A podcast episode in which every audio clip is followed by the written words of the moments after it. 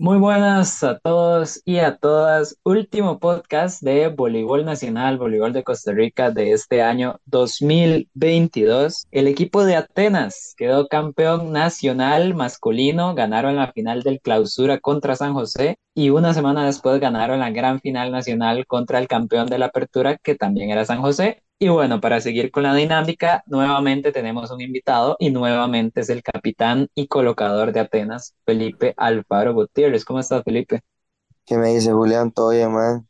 Todo bien, man. Un placer tenerlo por acá. Lo que habíamos hablado antes que desde el podcast de las semifinales con Ronald Macís contra Belén, ya veníamos hablando que le iba a escribir, que le iba a escribir, que le iba a escribir, y bueno, le terminé escribiendo tres, cuatro veces, si no me equivoco, para volver a grabar podcast. Entonces, bueno, vayamos primero por lo que fue la final del clausura contra San José, un primer partido, Felipe, en Atenas terrible. 3 a 0 ganó San José. Atenas no se le veía por dónde y más o menos qué fue lo que pasó ese día para tener ese resultado tan malo. Para empezar, creo que ese día para nosotros fue un partido, como se lo dijo, terrible, desastroso. No jugamos nada, pero también tenemos que reconocer que, que San José aprovechó sus virtudes y fue a, a matarnos, como dice uno, porque dar un golpe de visita en una final donde siempre son muy buenos partidos, la verdad es que para nosotros no, no nos salió nada ese día, por más que intentamos, nosotros nunca nos encontramos ni como equipo ni cada uno y la verdad es que el gane fue demasiado mérito de San José también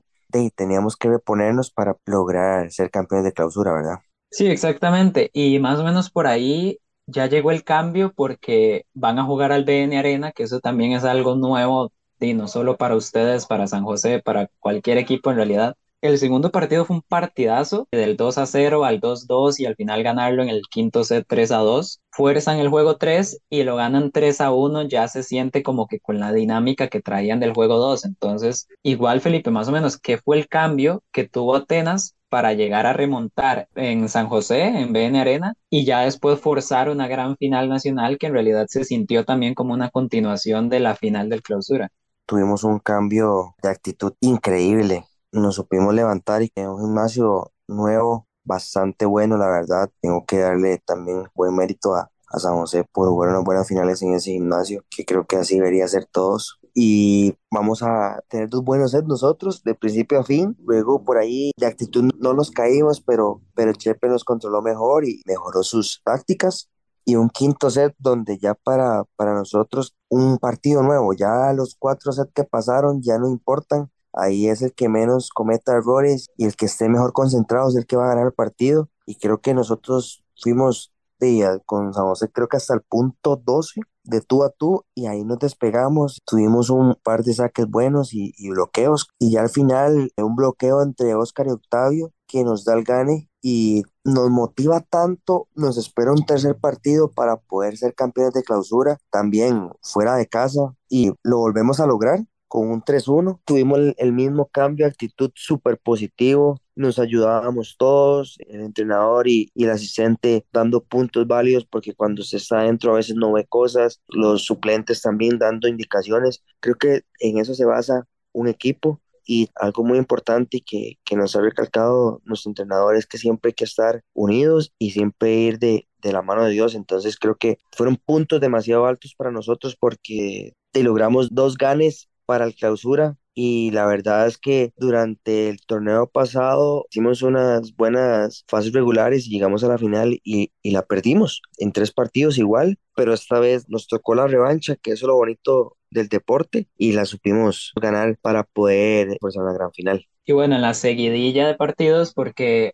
son cuatro partidos contra San José en cuestión de un mes, más todos los que habían jugado a lo largo del año, más la final de la apertura, entonces ya es como muy repetitivo seguir jugando contra San José y demás, pero obviamente para ustedes el objetivo era ese, era forzar todavía un partido más, forzar una gran final y se la terminan llevando de la misma manera que se llevan el tercer partido del clausura, un 3 a 1, en este caso en el Polideportivo de Belén, porque tenía que ser en, en una sede de neutral, Atenas termina de excelente, ¿no? O sea, también San José, después de ver el primer partido de la final del clausura, después de ver la fase regular, San José podía pintar como favorito, pero de ustedes supieron rehacerse y ahí es donde me surge la pregunta, Felipe, ¿cuál diría que es la clave? ¿Cuáles fueron tal vez los ajustes ya dentro de los partidos que les permitieron a ustedes pues adaptarse y ahora sí superar a San José yo creo que por primera vez en todo el año también. Sí, la verdad es que como lo dice, llevábamos creo que cinco partidos seguidos en donde San José nos llevaba ganando y, y tuvimos que entrenar en cuestión a lo que ellos hacían, mejorar tácticamente, mucha defensa cuando ciertos jugadores atacaban y algo que nos propusimos era ser inteligentes en caso que el balón no estuviera bien, bien armado y buscar que ellos cometieran el error, por ende Creo que esa es la clave. Ahí está eh, mejorar tácticamente, seguir las instrucciones tanto de, de los jugadores como del cuerpo técnico y tener una gran actitud. Eso yo lo puedo recalcar porque eso fue lo que nos hizo llegar a donde llegamos y ser campeones nacionales, la verdad.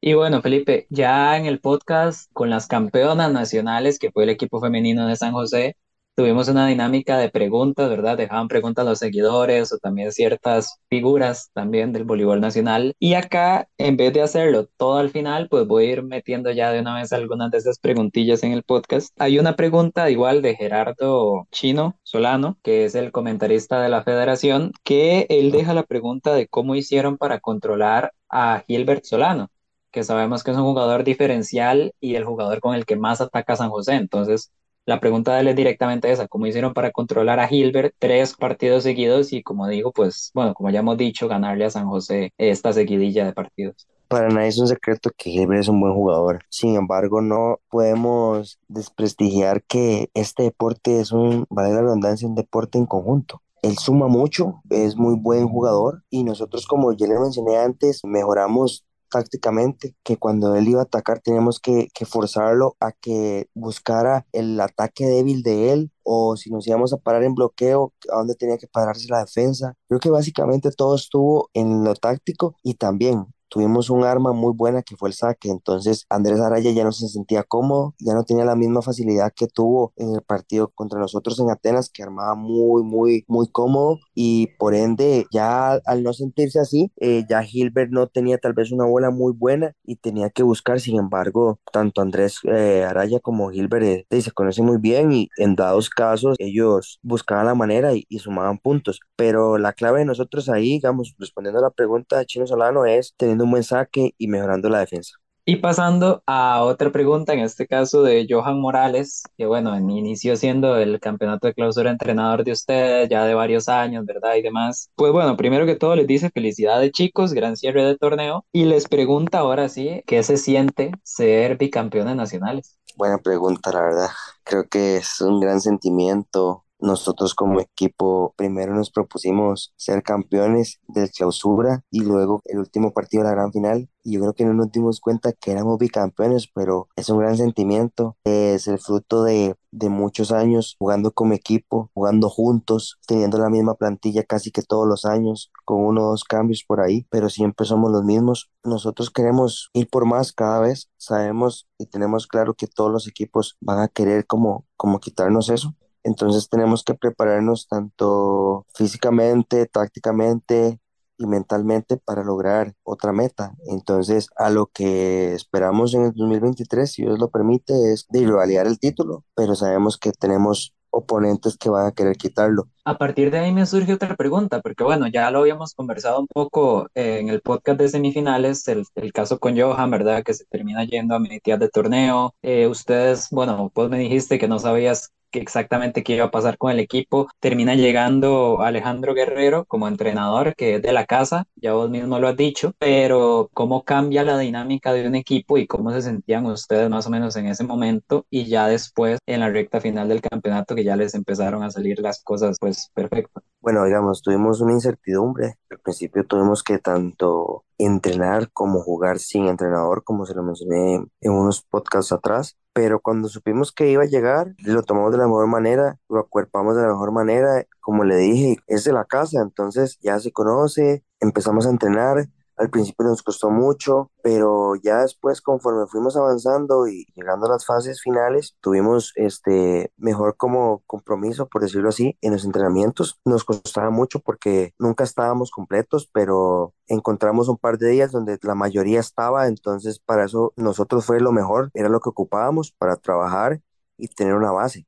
Entonces, creo que ese es el fruto, que es lo que uno obtiene nosotros como deportistas y al ser un deporte no pagado, lo tomamos muy en serio y como trabajamos y estudiamos, tenemos que acomodarnos a, a lo que estamos ahí y tratamos de buscar el mejor momento para poder entrenar y llegar a jugar y poder como usar eso como, como un desestrés y también tomar la seriedad del caso porque somos un equipo, Atenas tiene un nombre y ha tenido un nombre, entonces tenemos que hacer respetar ese nombre y trabajar en eso para que siga así. Y de hecho, ok, antes de, de seguir por este lado, hay una pregunta que nos habían dejado también, eh, que siento que va perfecto por acá. ¿Cuántas veces entrenaban ustedes a la semana? Nosotros entrenábamos dos veces a la semana y jugamos el fin de semana, entonces tratamos de, de entrenar esos días y que esos días también estemos la mayoría o todos para hacer un entreno acorde a las cualidades del otro equipo y enfocarnos en las de nosotros también. Volviendo un poquito al tema de, de Nocha, ¿verdad? Es como, como lo conocen. Claro que sí.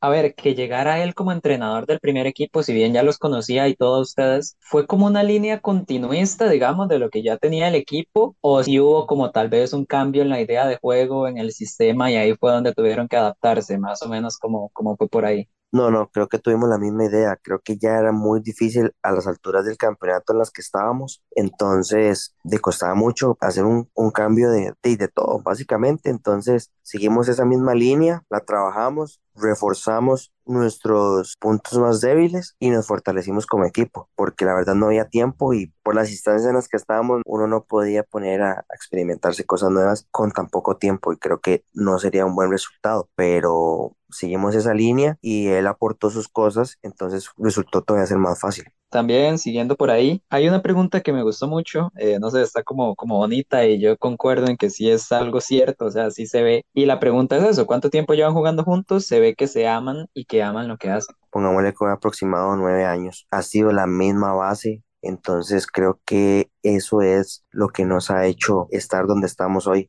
Se han incorporado siempre dos, tres refuerzos, pero seguimos siendo los mismos. De 16 jugadores, dos, tres, imagínate, ¿verdad? O sea, son pocos refuerzos y la mayoría son de Atenas y eso es lo que hace que seamos buen equipo y lo disfrutemos, ¿verdad? Creo que el deporte hay que disfrutarlo y tanto amarlo como disfrutarlo, entonces vamos por esa línea y cada vez queremos más, entonces nos conocemos también, que muchas veces es solo como mirarnos y ya saber si algo está mal y seguir adelante.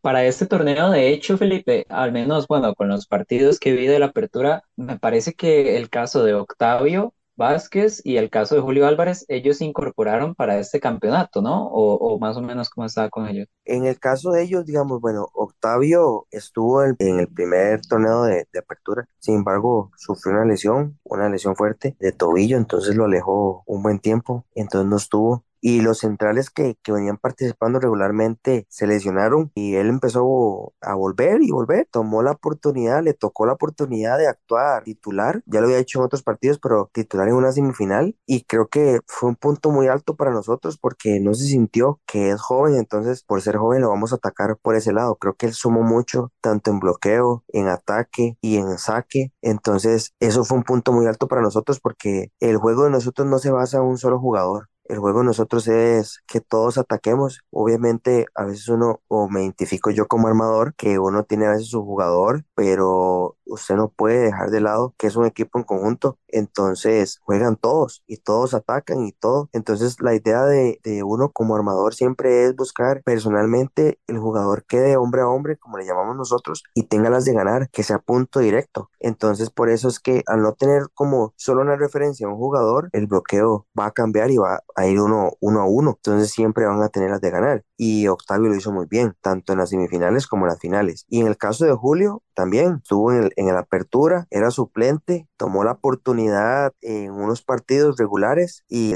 sabía que no, no, si la tomaban ahí iba a quedar y lo hizo bastante bien. Fue un punto muy alto, al igual que todos. Sumó bastantes puntos y tanto los que jugamos y los que entraron de suplentes, todos aportamos y eso es lo que hace que seamos mejores y nos entendamos bien y amemos lo que hacemos. Bueno, Felipe, ya nos quedan algunas preguntitas y ya sí son eh, algo diferentes. Hay una que me llamó mucho la atención, la UCR es el equipo ascendido para el 2023, el equipo que descendió es Avangares, que de todas formas no, no participó, entonces le dejó el campo a la UCR, que ganó el ascenso, y la pregunta es justamente, ¿sienten que la UCR puede llegar a ser un rival fuerte? Felipe, más o menos, ¿qué tanto saben de ese equipo y qué clase de expectativas más o menos llevan para el otro año? el equipo de la UCR cada cierto tiempo, al ser un, un equipo de, de universidad pública cambia los jugadores por sus carreras universitarias. Entonces, ojalá tengan un equipo sólido y que les dure bastantes años para que compitan bastante bien.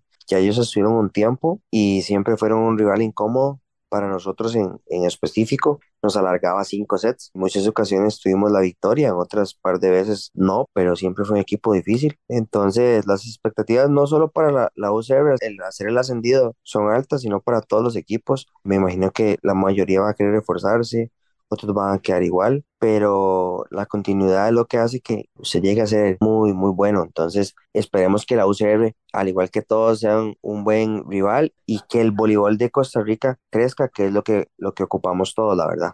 Y sobre esa línea, Felipe, también, al menos yo y, y estoy seguro que todos ustedes, por lo que he hablado en podcast y demás, se percibió como un muy buen nivel, tal vez, en este campeonato de clausura. La final se fue a tres partidos, las semifinales se fueron a tres partidos y a cinco sets. Eh, un equipo como Belén, que tenía mucho de no meterse, se metió y, y estuvo, estuvo un set de dejarlos afuera a ustedes. Entonces, eh, di, como decís, por ahí equipos como San Carlos, como la UNED, Acerri, por ejemplo, que podrían reforzarse, ver cómo entra la UCR. Me parece que fue un clausura bastante bueno para el boli nacional, eh, no solo también en términos de nivel, sino incluso muchos aficionados se vieron presentes en, en diferentes gimnasios. Entonces, ¿Cómo consideras más o menos que estuvo el voleibol en este 2022 y qué le gustaría a Felipe como que pudiera mantenerse tal vez para, o incluso mejorarse si fuera necesario para el año 2023? Bueno, vea, la verdad es que uf, va como lo dijiste, o sea, los partidos fueron bastante buenos, las fases finales buenísimas, durante fases regulares, tanto San José como nosotros perdimos pocos partidos, no dejemos de lado que Belén le quitó el invicto a San José, y luego nos enfrentamos Belén contra nosotros y Cartago contra San José y uf, partidos de, como lo dijo usted, de tres partidos, cinco sets, tiempo de recuperación poco para el primer partido de la final, entonces ya eso pesaba un poquito y ahí va sumando, creo que eso es lo que a nosotros como deportistas, eh, más en, en el voleibol, es lo que queremos, tanto un buen espectáculo como que el voleibol crezca porque es un deporte que muchas veces no lo ven o no le toman la, importancia que se debe y la verdad lo que queremos es que crezca y crezca cada vez más entonces vamos a tratar de dar un buen espectáculo de seguir atrayendo personas y eso es lo que al final los que ganamos somos nosotros que entrenamos y, y nos esforzamos para dar un buen espectáculo y que la gente lo disfrute la verdad y ahora sí, Felipe, una última pregunta que también me pareció bastante interesante. ¿Les gustaría jugar una final contra un equipo diferente a San José, Felipe? Eh, ya después de jugar tantas veces contra ellos, no sé si ya hasta cierto punto, tal vez no sea la palabra correcta, pero bueno, cansa, digamos, siempre enfrentarse contra el mismo equipo. La verdad es que no. Para mí, si estamos ahí es porque en ese momento somos los mejores equipos. Mucha gente lo podrá ver como que cansa y que se torna repetitivo, pero Básicamente es porque los demás equipos quieren ganarnos, pero nosotros tal vez tenemos algo que otros equipos no tienen, que es que ya hemos jugado finales y, y hay algo ahí extra, como, como que sabemos cómo controlar lo que llamaría uno las ansias y, y, y todo eso para llegar a las finales. Ahora, la verdad, nos gustaría, sin embargo, nosotros también podemos quedar fuera de una final. Todos los equipos van a querer ganarnos a nosotros o a San José que somos los que frecuentemente estamos en finales, entonces de cada vez pueden llegar equipos que se pueden reforzar o ya pueden estudiarnos mejor a nosotros y ver qué debilidades tenemos y lograr un gane o, o, tal vez estén cerca, pero ahí están. Entonces creo que no estoy aburrido porque la verdad hemos tenido bastante buenos partidos, entonces, eh, como lo mencioné antes, eso es lo que, lo que buscamos nosotros como jugadores, pero sí sabemos que vienen equipos fuertes y que van a buscar reforzarse para lograr quitarnos el puesto tanto solo a San José como a nosotros. Y bueno, Felipe, ya esas son las, las preguntas que tengo yo acá. Eh, más bien, muchísimas gracias por pasarse. A ver, ya es la tercera vez, me parece, que estaríamos sacando un podcast con Felipe Alfaro, capitán de Atenas. Y además de eso, eh, cabe decir que tuvimos unos problemillas técnicos de audio grabando la primera vez, entonces en realidad esta es la segunda vez. Y más bien hay que agradecerle también a Felipe por eso mismo, por di, tomarse el tiempo de, de volver a grabar y toda la cuestión. Entonces, de verdad, muchísimas gracias. Muchísimas felicidades, además, a vos, al equipo de Atenas, a los aficionados, a todo mundo. Eh, un bonito año y un bonito campeonato. Ojalá pues pueda seguir, incluso mejorar también y ser todavía más competitivo y emocionante en el 2023. Y pues bueno, yo creo que de mi parte eso es todo. Muchas gracias a usted porque esta iniciativa es muy buena y hace crecer el deporte que nosotros buscamos y que nos gusta. Y es una iniciativa que es diferente y es nueva, entonces la queremos aprovechar al máximo. Bueno, muchísimas gracias de nuevo. Eh, y bueno, yo creo que ya es momento de, de despedirse, ¿verdad? Recuerden seguirnos en nuestras redes sociales, punto de partida, guion bajo CR en Instagram, Facebook y TikTok, estamos subiendo contenido también de, de otros deportes, no solo de voleibol, pero bueno, ya aquí que estamos con voleibol, muchísimas gracias por pasarse a escuchar también a quienes escuchan los podcasts regularmente y bueno, nos vemos hasta la próxima.